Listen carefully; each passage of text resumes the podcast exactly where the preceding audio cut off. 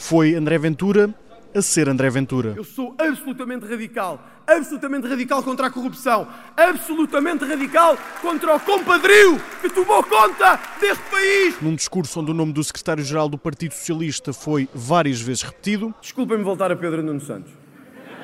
André Ventura acusou o líder do PS de faltar à verdade. Que autoridade tem um homem que acordou um dia e disse que a localização do aeroporto ia ser esta.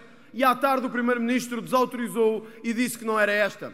Caro Pedro Nuno Santos, a mentira e a manipulação não cabem neste Congresso, mas caem que nem uma luva em si e no Partido Socialista. Em mais de 50 minutos a falar para os delegados do Chega, houve espaço para André Ventura apresentar propostas para as próximas eleições, ainda que num tom familiar. Se vencermos as eleições de 10 de março, o Chega vai reverter a extinção do CEF levada a cabo pelo Partido Socialista.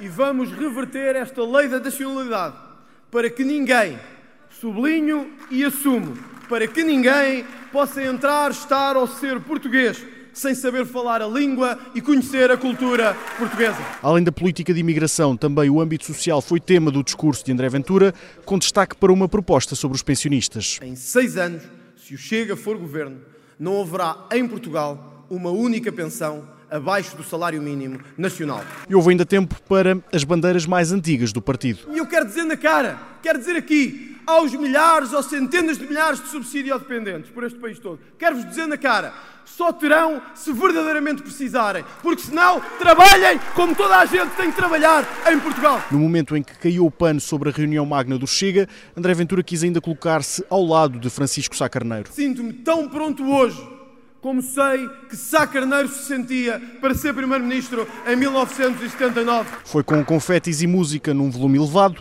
que encerrou a sexta Convenção Nacional do Chega.